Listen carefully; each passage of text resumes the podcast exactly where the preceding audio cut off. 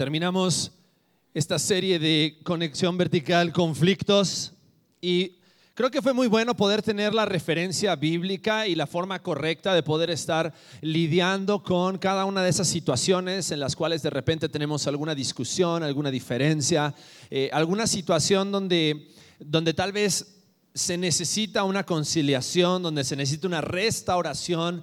Y qué importante es poder saber el método de Dios el método de Dios para poder estar lidiando con todas esas situaciones difíciles de conflicto en nuestras vidas interpersonales, de repente con la pareja o con alguna persona con la cual tuviste esa diferencia, poder buscar cómo Dios también quiere estar restaurando, reconciliando.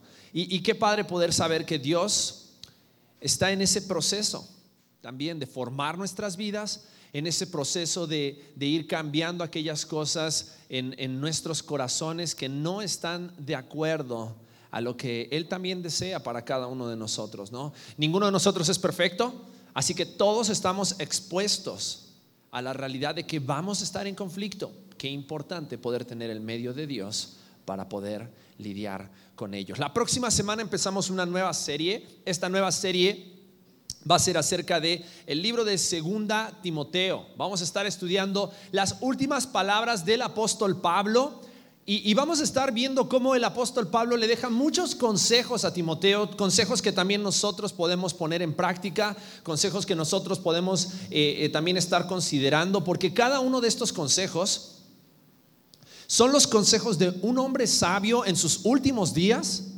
en los cuales en esos últimos días el apóstol Pablo también, eh, tal vez Timoteo ya no tan joven, pero de todas maneras el apóstol Pablo, después de haber vivido tantas cosas, después de haber sido apedreado, perseguido, después de haber estado viviendo distintas situaciones en su vida, podía dar consejos al joven Timoteo acerca de cómo él también debía estar llevando su vida, cómo él debía estar llevando su iglesia y qué cosas realmente enfocarse en la vida. Entonces vamos a estar estudiando eso a partir de la próxima semana, pero esta semana vamos a estar viendo un tema muy especial. Vamos a estar hablando acerca de la visión. Qué importante es la visión en nuestras vidas. Y no solamente vamos a hablar acerca de visión personal, vamos a hablar de nuestra visión como iglesia. ¿Por qué es importante que tengamos una visión como iglesia? Y que eh, también no solamente tengamos una visión de iglesia, sino que compartamos esta visión y juntos estemos persiguiendo un mismo objetivo, tengamos en mente las mismas cosas. Amigo, tengo muchísimo feedback aquí adelante. Entonces vamos a, vamos a ver qué es lo que dice Dios y también vamos a ver qué es lo que, lo que cada uno de nosotros tenemos que llevar a cabo como parte, parte de la iglesia. Entonces vamos a Hechos capítulo 2 y vamos a leer un pasaje. Porque como iglesia tenemos muchos anhelos, tenemos muchos sueños. Y esta mañana un amigo, un amigo eh, publicó en Facebook algo que compartí porque me pareció increíble que justamente él eh, publicara eso y justo hoy íbamos a hablar acerca de este tema. Y él publicó que visión sin acción es un mero sueño y acción sin visión es una pesadilla. Porque vas a terminar haciendo aquellas cosas que improvisas pero no sabes realmente a dónde vas a llegar. Y vamos a ver cómo a través de la palabra de Dios y a través de lo que Dios ha puesto en nuestros corazones, tenemos una visión clara de qué es lo que Dios quiere para nosotros, pero también cuáles son los pasos, las acciones, las decisiones que tenemos que tomar para poder llevar a cabo esa visión. Y vamos a ver en Hechos capítulo 2 el pasaje de la primera iglesia donde la primera iglesia es descrita y cómo fue lo que ellos desarrollaron como la labor de la iglesia. Pero vamos a orar, vamos a cerrar nuestros ojos y vamos a pedir la guía de Dios también en esta mañana. Padre, damos gracias por la oportunidad de estar juntos, por la oportunidad de abrir la Biblia en este momento y escuchar tu consejo, tu instrucción quiero pedirte, Dios, que hables a cada uno de nuestros corazones, que nos enseñes acerca de, cuál es tu visión para la iglesia, Padre. No queremos perdernos en, en estrategias, en programas, queremos enfocarnos, Dios, en lo que tú ya diseñaste y preparaste para cada uno de nosotros como tu iglesia. Gracias, Dios, por tu palabra, gracias por tu espíritu que nos has dado para que en este momento también podamos tener tu guía. Queremos escucharte, queremos ser guiados por ti. Te lo pedimos en el nombre de Cristo Jesús. Amén.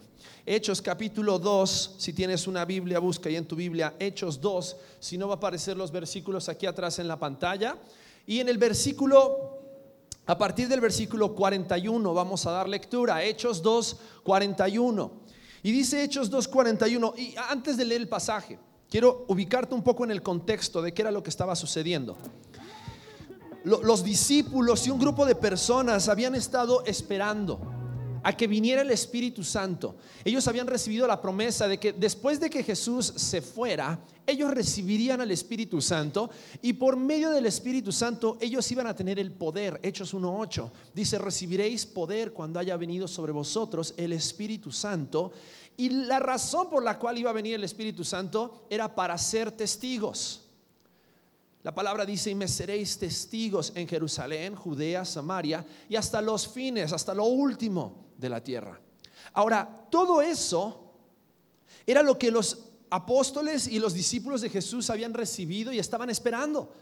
Y en el momento en que viene el Espíritu Santo, desciende sobre ellos con estruendo y poder y se llena ese lugar del Espíritu en el aposento alto donde ellos estaban esperando. Dice la palabra de Dios que ellos empezaron a hablar en lenguas y comenzaron a testificar en distintos idiomas, porque en ese momento habían personas de otras naciones, comenzaron a testificar acerca de Jesucristo. Y en ese momento comienza toda esta labor de la primera iglesia en Jerusalén.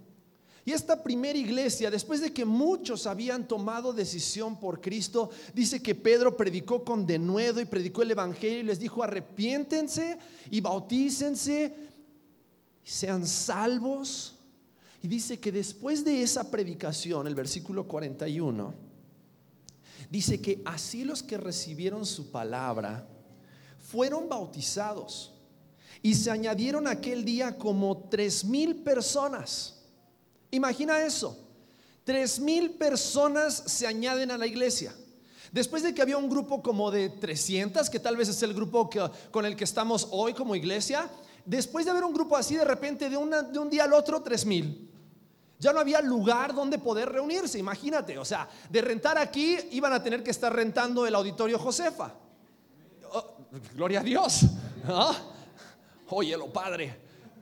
Pero sería un, sería un cambio así. Imagínate, de estar aquí en el pueblito, de repente el día de mañana, tres mil personas se convierten y ¿dónde nos reunimos? Pues vamos al Josefa. No, no fue lo que sucedió. No fue lo que sucedió.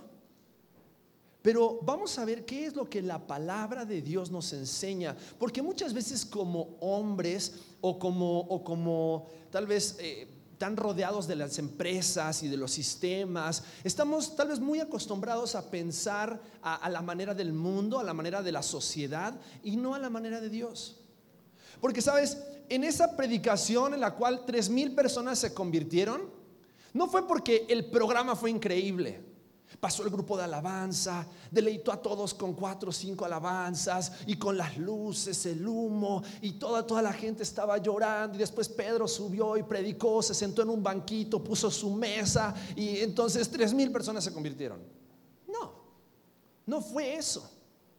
No fue eso lo que Dios utilizó en el comienzo de su iglesia para que muchas personas conozcan a Cristo. Ojo, no estoy en contra de todo el resto de cosas que acabo de mencionar. Me encanta mi silla y mi banco y mi mesa, pero eh, no es lo más importante. No es lo más importante. La música es buena, las sillas cómodas son buenas. Ya vamos a poner más aires para que esté bien bueno también aquí adentro. Pero no es lo más importante. Y vamos a ver cómo aquí a partir del versículo 41 dice que los que recibieron su palabra fueron bautizados y se añadieron aquel día como tres mil personas, tres mil personas. ¿Y qué hicieron? Y perseveraban en la doctrina de los apóstoles, en la comunión unos con otros, en el partimiento del pan y en las oraciones. Fíjate, tres cosas llevaban a cabo como iglesia. No tenían ministerio de la femenil, ni de la infantil, ni de la varonil, ni de nada de esas cosas. Tenían tres cosas que ellos practicaban. Dice, perseveraban en la doctrina de los apóstoles, en la comunión unos con otros, en el partimiento del pan y en las oraciones. Versículo 43. Y sobrevino temor a toda persona, y muchas maravillas y señales eran hechas por los apóstoles. Todos los que habían creído estaban juntos y tenían en común todas las cosas y vendían sus propiedades y sus bienes y lo repartían a todos según la necesidad de cada uno. Y perseverando unánimes cada día en el templo y partiendo el pan en las casas, comían juntos con alegría y sencillez de corazón, alabando a Dios y teniendo favor con todo el pueblo. Y el Señor añadía cada día a la iglesia los que habían de ser salvos. Los que habían de ser salvos. Imagínate, después de que tres mil personas se convirtieron, Dios trajo más personas. Y Dios agregaba más personas. ¿Por qué? Porque el enfoque estaba en el lugar correcto. Sabes, el enfoque no estaba en, en, en Pedro, el enfoque no estaba en los programas. El enfoque estaba en el corazón de Dios para su iglesia. Y dice que hacían tres cosas. Perseveraban en la doctrina de los apóstoles. Adoraban, alababan en el templo. Pero también dice que tenían en común todas las cosas partían el pan en las casas, compartían sus bienes los unos con los otros, para que para que entonces la iglesia en el modelo en el cual Dios estableció se multiplicara y creciera y muchas personas escucharan el evangelio de Jesucristo. Ahora, el peligro está en que muchas veces nos podemos enfocar más en los programas que en la persona de Jesucristo. Y la razón por la cual hoy queremos compartir esta visión contigo es porque conforme la iglesia crece, y gloria a Dios por el crecimiento, doy gracias a Dios por el crecimiento. Casi, casi que crecimos en un 40% en los últimos tres meses. Gloria a Dios por eso. Porque es para gloria de Dios y de nuestro Salvador Jesucristo. Pero necesitamos compartir la misma visión para que Dios siga bendiciendo y Dios siga añadiendo a su iglesia todos los que deben ser salvos. Necesitamos compartir esta visión, necesitamos juntos remar parejo. ¿Qué pasa cuando de repente eh, una persona, no sé, alguna vez les ha pasado, pero a mí me pasó muchas veces, de repente cuando vas a remar con alguien y de repente la persona que está al lado tuyo rema, pero con toda la enjundia, y tú vas así como, no, no, no, vamos a llevar el mismo ritmo, la otra persona, no, fuerza, fuerza. Una vez que estábamos haciendo rafting, algunos han hecho rafting y el rafting es una de las cosas más increíbles que existe. Vas en los rápidos y descendiendo en el río a toda velocidad. Pero una de las primeras cosas que te enseñan antes de empezar en la navegación en el río es todos necesitamos remar parejo. Todos necesitamos remar al unísono. Y entonces la persona que va atrás va dando indicaciones y él va timoneando la, lancha o el inflable y, va timoneando y todos los demás tenemos que ir remando al unísono y remando con la misma fuerza. Y de repente él dice babor o estribor para que estas personas remen más fuerte y la lancha gire para un lado y gire para el otro. Y todo tiene que ver con tener el mismo objetivo. Queremos llegar hasta el final del recorrido sin ahogarnos. Queremos llegar y cumplir nuestro objetivo, llegar a nuestra meta. Sabes, como iglesia, nuestra misión es conectar a cada generación con Jesucristo para impactar este mundo. Y eso implica muchas cosas. Pero queremos que juntos persigamos esa misma misión, pero que juntos tengamos bien claro, que, bueno, ¿cómo lo vamos a hacer? ¿Qué vamos a hacer? ¿Qué cosas van a ser las más importantes? Y te repito, lo más importante no van a ser los programas. Lo más importante es centrarnos en la persona de Jesucristo. Y al centrarnos en la persona de Jesucristo, encontramos en Hechos capítulo 2 tres cosas, decíamos. Y estas tres cosas que quiero representártelas con un triángulo. Y este triángulo es la razón por la cual hacemos las cosas, el cómo lo hacemos y el para qué las hacemos. Y hay tres letras. La E está por enseñanza. La A está por adoración Y la C está por comunidad. Perseveraban en la doctrina de los apóstoles, alababan, adoraban y oraban juntos en el templo. Y también ¿qué hacían? Estaban en común todas las cosas y partían el pan juntos en las casas y comían y disfrutaban de esta comunión, de esta comunidad. Sabes, para nosotros y para Dios, este es el modelo de la iglesia. Es el modelo que Dios bendice. Cuando hay enseñanza, cuando hay adoración y cuando hay comunidad. Y vemos cómo en la primera iglesia y en todas las iglesias, el apóstol Pablo cuando le escribe a las iglesias, siempre va buscando que ellos tengan la enseñanza correcta, que la adoración está puesta en el lugar correcto y que tengan esa comunidad, quitando de lado todos los conflictos y buscando tener un mismo espíritu. Y ese es el propósito de Dios para ti y para mí como la iglesia, porque la iglesia no es el edificio, la iglesia somos nosotros. Y, sabes, soñamos no con una iglesia de mil o dos mil personas, soñamos con tomar toda la ciudad. Soñamos con plantar más de una iglesia. Y tal vez, no sé, dentro de unos meses Dios ya confirma el hecho de que es tiempo de ir y plantar en Juriquilla. Y después tal vez es tiempo de ir y plantar en otras zonas de la ciudad, como estamos orando. Y ahora te voy a mostrar un mapa y te voy a mostrar el sueño y la visión a largo plazo. Pero siempre el centro, no solo de la iglesia como congregación, sino el centro de nuestras vidas tiene que ser eso. Eso es como un átomo, es totalmente indivisible. Si saco la enseñanza y me quedo solamente con la adoración y la comunidad, nos convertimos en cualquier otra religión. Nos convertimos en cualquier otra secta. Pero lo que nosotros seguimos no es a un líder sectario, porque tal vez el día de mañana yo no esté aquí, pero si todos estamos siguiendo a Cristo, vamos a seguir persiguiendo la misma misión. Perseguimos a Jesucristo y su propósito en la tierra, predicar el Evangelio y hacer discípulos. Pero todo eso a través de seguir la enseñanza, la adoración y la comunidad. Ahora, déjame que platiquemos un ratito acerca de estas tres cosas, porque al platicar de estas tres cosas, vamos a darnos cuenta cómo esto se da en nuestro servicio de adoración todos los domingos, pero también esto no solamente tiene que ser una vez a la semana, esto es un estilo de vida. Esto es el estilo de vida que tú y yo tenemos que tener para perseguir la misma visión. Y queremos tener la misma visión porque queremos seguir viendo la bendición de Dios sobre cada uno de nosotros como su iglesia. Entonces, cuando hablamos acerca de enseñanza, quiero decirte que hablamos acerca de cosas muy específicas.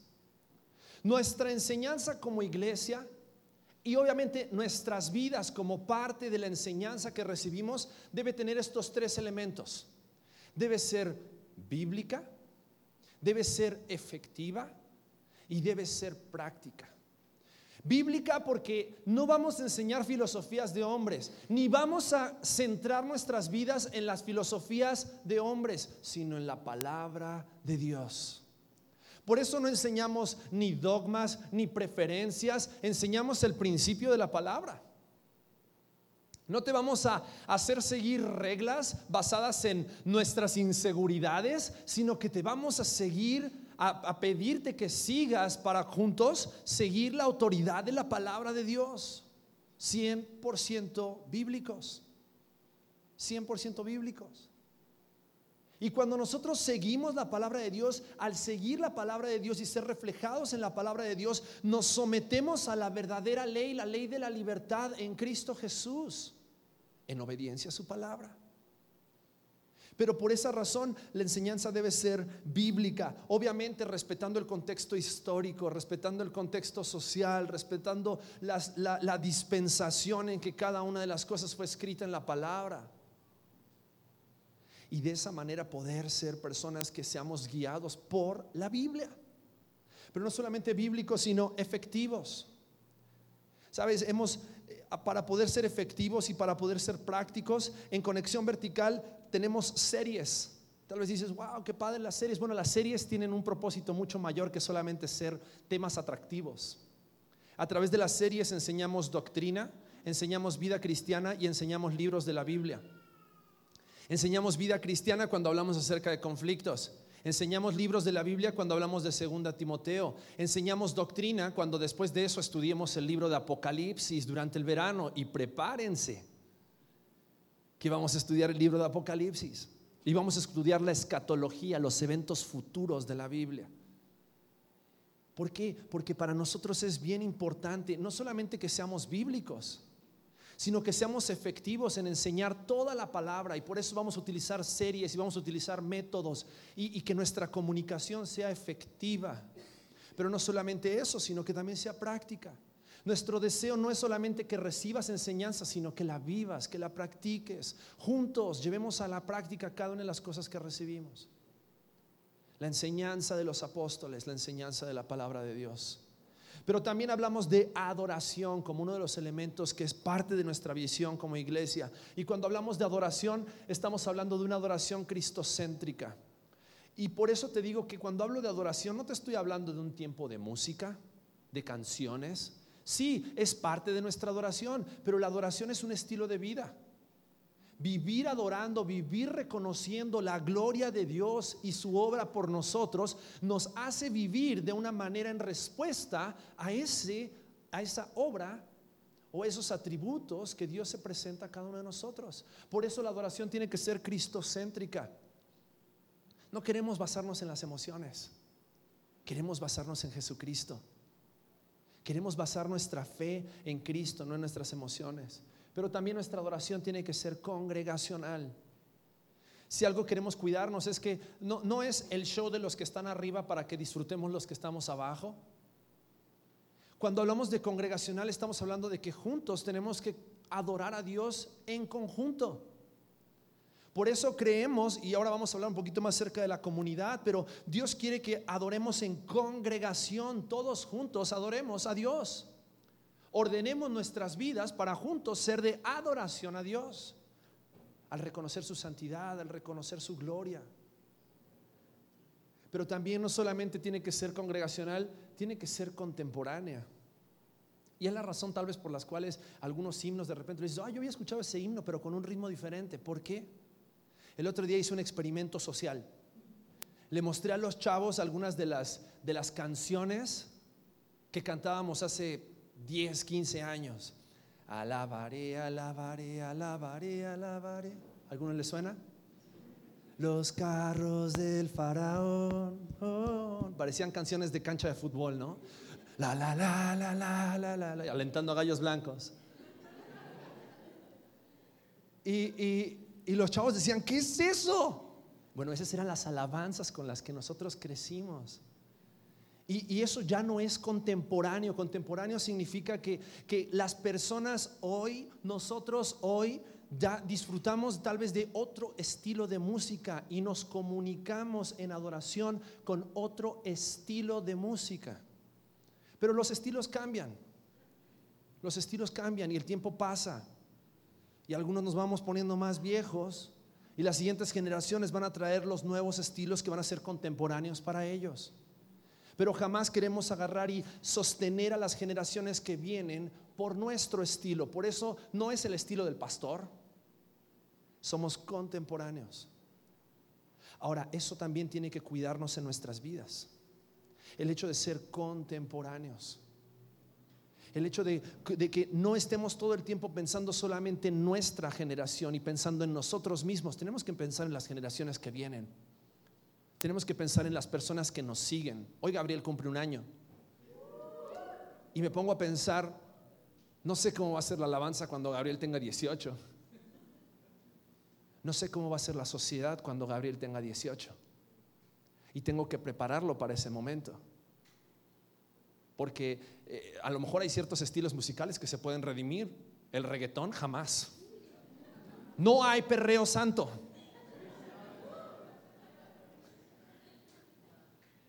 Por esa razón tenemos que, tenemos que considerar todas las cosas y llevar la misma visión y, nuestra adoración también tiene que ser generosa. Es triste cuando pensamos que adoración es solamente venir los domingos a cantar 25 minutos durante el servicio. Adoración es un estilo de vida. Adoración es con lo que hago, con lo que pienso y con lo que digo. Todo lo que hagáis, sea de palabra o de hecho, hacedlo todo para la gloria de Dios. Eso es adoración. Porque cantas más fuerte cuando estás en el trabajo, cuando estás en la escuela, cuando estás con tu familia, con tus obras o con tus palabras, que cuando estás acá. Porque cuando estamos acá las luces se apagan y podemos disimular lo que queramos con la persona al lado. Pero allá afuera, nuestra adoración tiene que ser generosa. Tenemos que estar dispuestos a dar. Y nuestra adoración no solamente es nuestro canto, es nuestro estilo de vida, es la forma en la cual nos damos en el servicio, es la forma en la cual damos a través de nuestros diezmos y nuestras ofrendas es parte de nuestra adoración, es parte de reconocer que Dios es Dios, yo soy hombre y estoy para servirle, agradarle, reconocerle y proclamarle. Por eso parte de nuestra visión es la adoración. Y por último de estos tres puntos, la comunidad. Sabes, para nosotros la comunidad tiene un rol muy importante. Y te quiero animar a algo, no te vayas de este lugar sin saber el nombre de dos o tres personas que aún no conoces que están alrededor tuyo. Porque no queremos, y si, y si vienes con esa mentalidad de venir a una iglesia donde vas a disimular y donde vas a pasar desapercibido, te equivocaste de iglesia. Porque en esta iglesia queremos que la comunidad conocernos, disipularnos, rendir cuentas los unos de los otros, poder saber que tienes la libertad de acercarte y confrontarme acerca de mi pecado, así como yo también tengo la libertad de confrontarte acerca del tuyo. Es la razón por la cual hacemos los grupos. Tenemos los grupos conexión no, no, para, no para nada más este, tener algo de entretenimiento entre semana y calmar nuestras conciencias de que estamos leyendo la Biblia, no.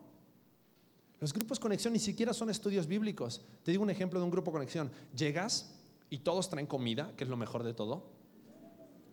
Y entonces entre, entre papitas y entre palomitas y entre pizza y entre, y entre la otra vez que trajeron tarta de atún y este, gelatina y pay de limón y todas esas cosas, compartimos todos juntos y después de eso tenemos un tiempo con la palabra donde reflexionamos acerca de lo que se predicó el domingo pasado y cómo lo podemos llevar a la práctica.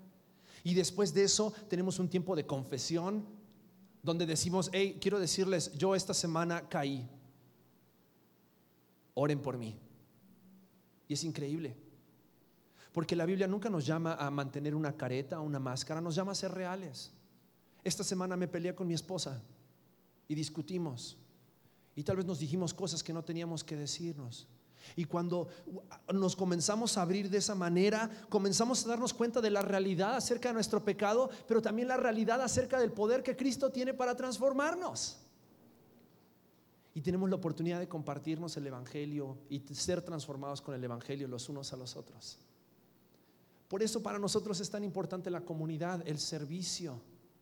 Qué padres que te sirvan, ¿no? Qué padres que te reciban con una sonrisa y un abrazo y te den el boletín. Qué padres que haya un grupo de alabanza. Pero ¿cómo nos cuesta ponernos nosotros al servicio de las demás personas? Y Jesús, tal vez en uno de los últimos momentos en los cuales él podría haber predicado el mejor sermón, el sermón de cierre, donde todos en ese momento se quedaran con las últimas palabras de Jesús, lo que él prefirió hacer fue tomar una vasija de agua, una toalla y lavarle los pies a sus discípulos para enseñarles lo que es el servicio. Y es lo que queremos ser nosotros. Que no nos dé miedo de agarrar un trapeador. Que no nos dé miedo de, servir de anfitriones, de servir en la escuela dominical con los niños. Estamos batallando, necesitamos gente que sirva en la escuela dominical con niños. Queremos que seas parte. Queremos compartir esta visión. ¿Sabes por qué? Porque Dios está haciendo grandes cosas. Dios está agregando más personas que están siendo salvas y va a agregar más para su gloria. Pero tenemos que compartir la misma visión. Tenemos que llevar en nuestro corazón y en nuestra mente que el centro es Cristo. Que la Biblia y su enseñanza la necesitamos, no podemos sin ella. Que la adoración es nuestro estilo de vida y que la comunidad somos todos. Y nos necesitamos los unos a los otros para entonces poder alcanzar a más personas con el Evangelio. Alguien se me acercó y me dijo, Pablo, quiero comenzar un ministerio para alcanzar a mujeres que están en la prostitución. Vamos a hacerlo. Como iglesia te vamos a tratar de dar todas las herramientas posibles. Hazte cargo. Y juntos vamos a alcanzar a las mujeres que están en la prostitución. Alguien dijo, vamos a alcanzar, vamos a apoyar casas hogares, vamos a apoyar, vamos a hacerlo. Pero nunca debe ser la iniciativa solamente del pastor o del grupo de liderazgo, debe ser la, iniciativa de su iglesia y somos la iglesia. Somos la comunidad que alcanza la comunidad.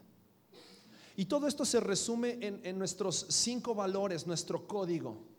Nuestro código que tenemos como iglesia y es el siguiente. Queremos conocer a Cristo y su palabra, aplicar las enseñanzas que recibimos, servir a Dios y su iglesia a través de mis dones, talentos y finanzas, amar a nuestro prójimo y proveer para sus necesidades y comunicar las buenas nuevas de Cristo. Esa es la razón por la cual hacemos todo lo que hacemos. Y queremos que te subas al bote con nosotros.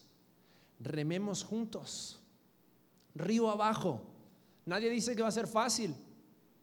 Van a haber momentos en los cuales a lo mejor el bote se va a dar vuelta y hay que todos juntos volver a dar el bote, dar vuelta al bote y hay que seguir adelante para poder cumplir la visión que Dios nos ha dado como su iglesia, no como conexión vertical, como su iglesia, la iglesia de Cristo.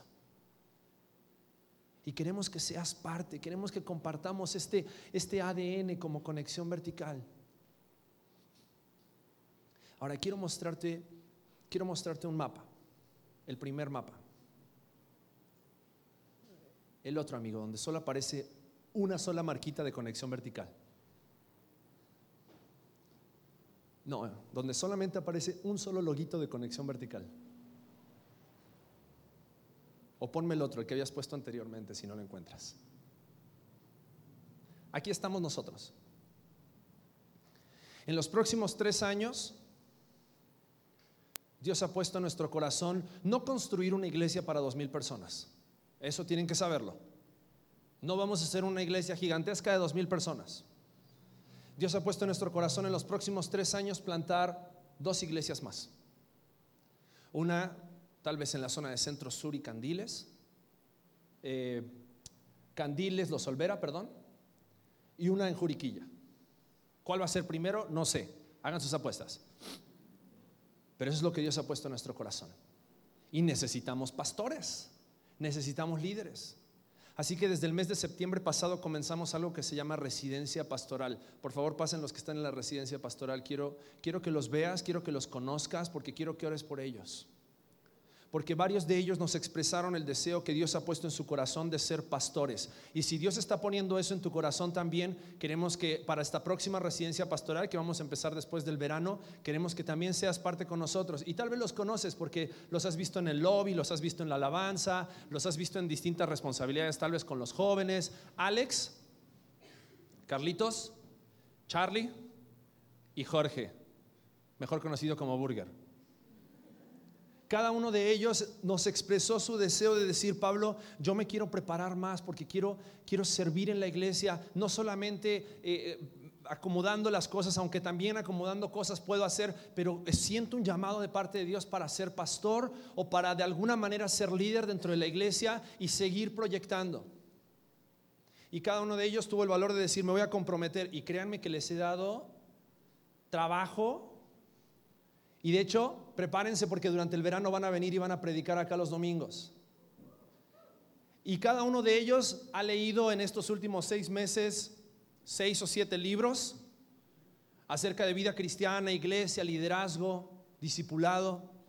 Han estado tomando materias en línea de teología, cada uno de ellos está preparando para que para que juntos podamos cumplir esa misión. Primero tal vez es el pueblito, después es Candiles, después Juriquilla, ¿por qué no? El centro de Querétaro, ahí está el mirador. Hay algunos que son aquí del mirador de Milenio. Hay algunos que están en el centro. Porque nos damos cuenta que vamos a ser de más impacto, más que teniendo una gran iglesia a las afueras de la ciudad donde podamos comprar un terreno, en varios lugares dentro de la ciudad.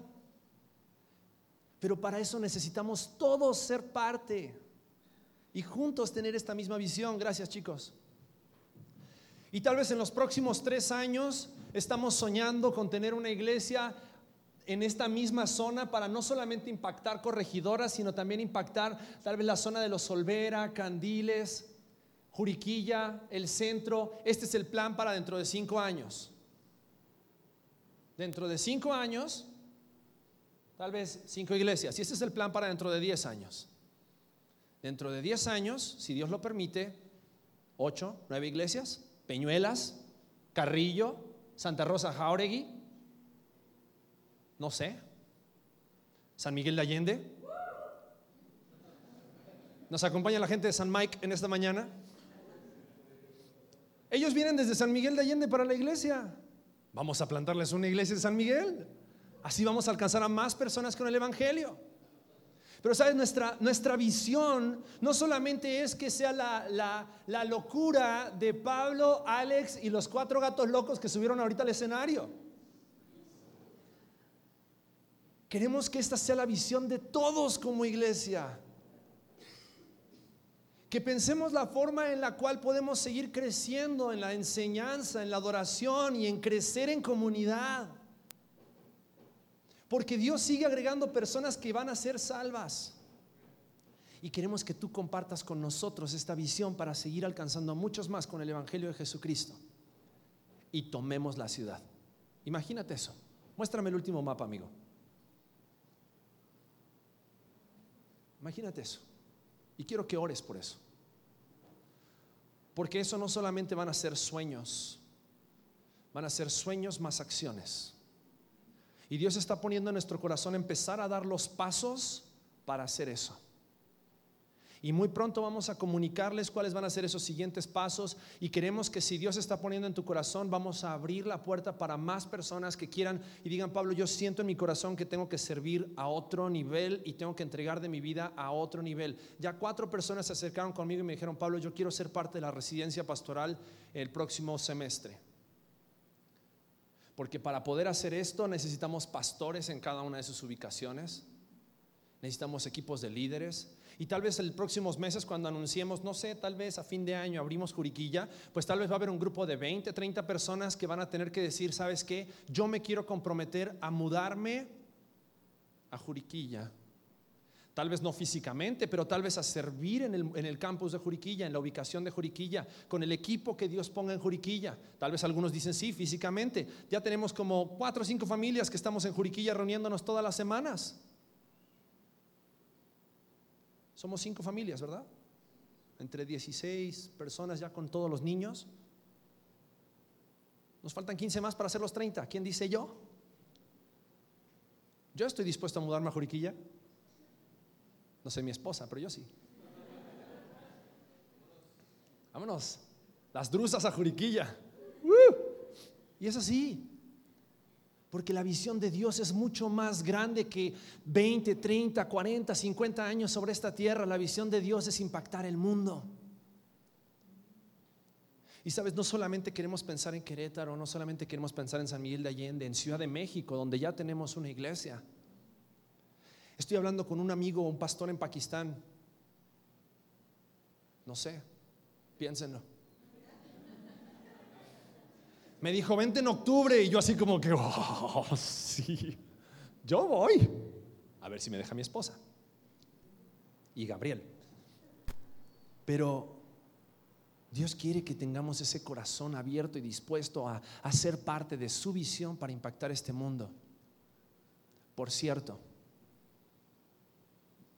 este pastor en Pakistán me dijo que se ha estado moviendo, él, en Pakistán es un país muy pobre y él es un pastor muy pobre, pero hablo con él en las noches y me comparte y después les voy a mostrar una foto de él para que estemos orando por su familia, él se llama Fakar.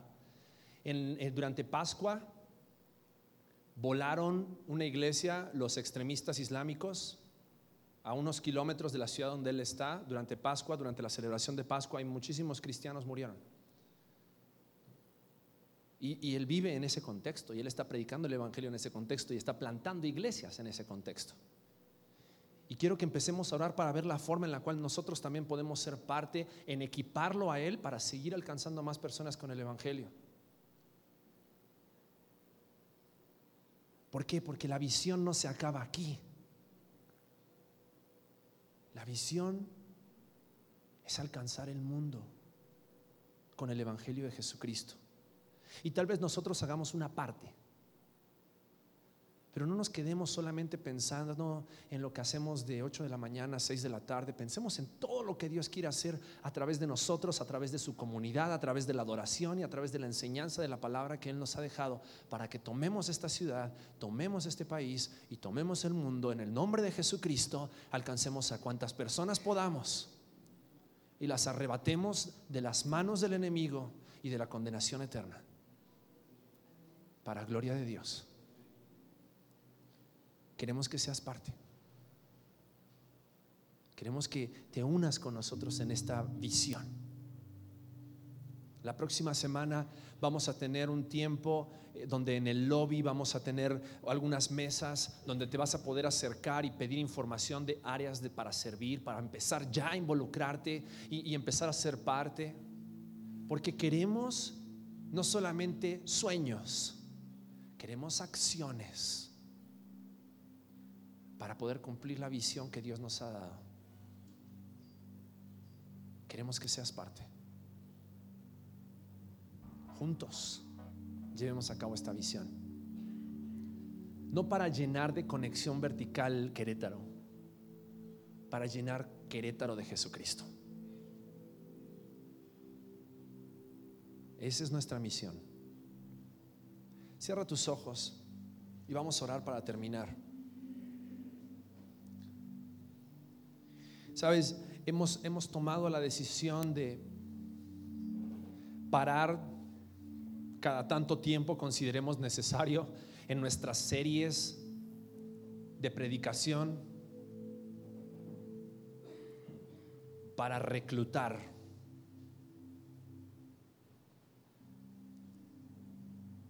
para reflexionar acerca de qué estás siendo o haciendo como parte de la iglesia de Cristo para que juntos podamos seguir proyectando esta visión que Dios tiene para la iglesia. No solo para el pastor y el liderazgo, sino para la iglesia.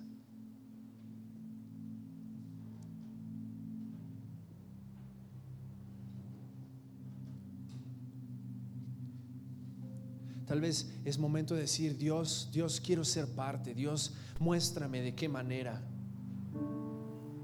Muéstrame, Señor, cómo quieres usarme, cómo quieres, cómo quieres que yo sea parte en todo esto. Orando definitivamente, necesitamos que ores mucho por todo esto. Sirviendo con tus manos, definitivamente necesitamos manos dando tal vez, siendo fiel con tus diezmos y con tus ofrendas, para que juntos podamos seguir alcanzando esta ciudad con el Evangelio de Jesucristo.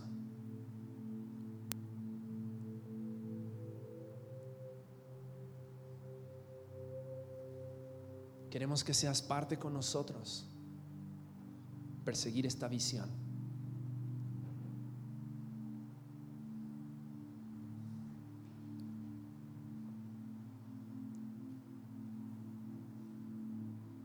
Padre, te damos gracias, Señor, porque eres tan bueno y sigues agregando a tu iglesia aquellos que deben ser salvos. Y Dios te ruego que como tus hijos estemos dispuestos a llevar a cabo tu misión para cumplir esa visión, Señor, que nos has dado. Que cada persona en este lugar salga de este lugar con una inquietud en su corazón acerca de qué va a hacer no solo cómo se va a sentir acerca de este desafío, sino qué va a hacer para ser parte. Cada uno tú les has dado talentos, Dios, les has dado eh, tal vez sueños, les has dado, has puesto peso en su corazón acerca de alguna área, alguna ciudad. Fue hermoso hace rato cuando alguien Dios se acercó conmigo y me dijo, nosotros somos de Peñuelas, podemos poner nuestra casa en Peñuelas para que empiece la iglesia. Dios, te ruego que muevas nuestros corazones a dejar de ver por nosotros y podamos ver por tu obra y tu visión para esta ciudad a través de tu iglesia, Señor. Muévenos, Padre, muévenos. Que seamos obedientes, Dios. Y cumplamos tu propósito.